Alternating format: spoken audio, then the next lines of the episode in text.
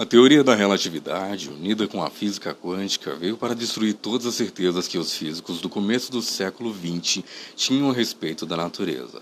O jovem Albert Einstein pensava em como a natureza deveria se comportar quando alcançasse a velocidade da luz.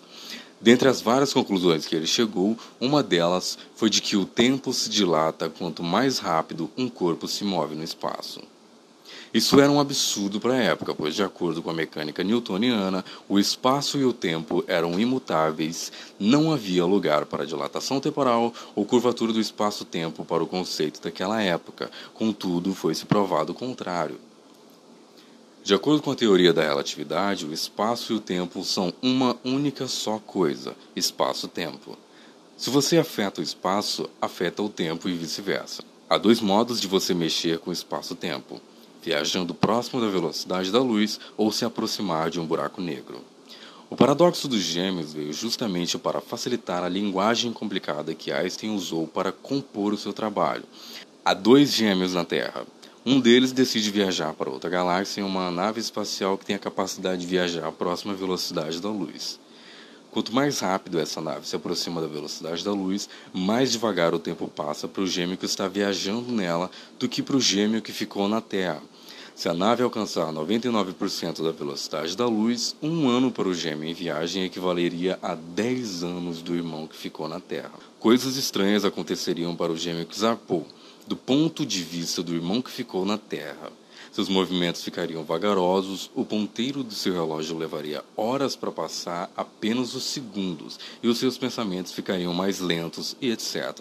Contudo, para o viajante, nada desses efeitos seriam sentidos. Então suponhamos que os gêmeos tinham uma idade de 25 anos quando um deles arpou para outra galáxia. Quando o outro gêmeo que ficou na Terra alcançar a idade de 95 anos, o gêmeo que volta de viagem teria apenas 32 anos. Isso soa loucura, mas é comprovado cientificamente, obviamente que não esse experimento dos gêmeos, de que o tempo passa mais devagar para o corpo que viaja muito próximo a velocidades próximas da luz. Mas você dirá, se o movimento é relativo, por que o tempo não passa igual para ambos os irmãos? Bem, nesse caso temos que recorrer ao experimento mental. Imagine que há uma nave em repouso no espaço, emitindo flashes a cada 10 minutos para a Terra.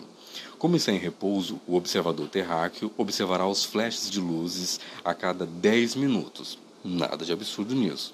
Porém, Imagine que essa nave alcance uma velocidade de aproximação que faça com que o tempo de chegada dos flashes leve a metade do tempo do que estava em repouso, ou seja, 5 minutos. Veja, a velocidade da luz continua a mesma. A diferença está na velocidade relativa entre os dois corpos. À medida em que a nave se aproxima da Terra, a distância entre cada flash diminui, encurtando o tempo de chegada. Se a nave fizer um movimento de distanciamento da Terra, o observador captará os flashes apenas a cada 20 minutos, pois a distância entre cada flash emitido aumenta. Mas preste atenção, a nave continua emitindo flashes a cada 10 minutos, independente de estar se aproximando ou não. Contudo, o receptor capta os flashes em tempos diferentes dependendo de como a nave se move. Então, concluindo o pensamento, a fonte da juventude não está na água, mas sim no quão rápido você se move no espaço-tempo.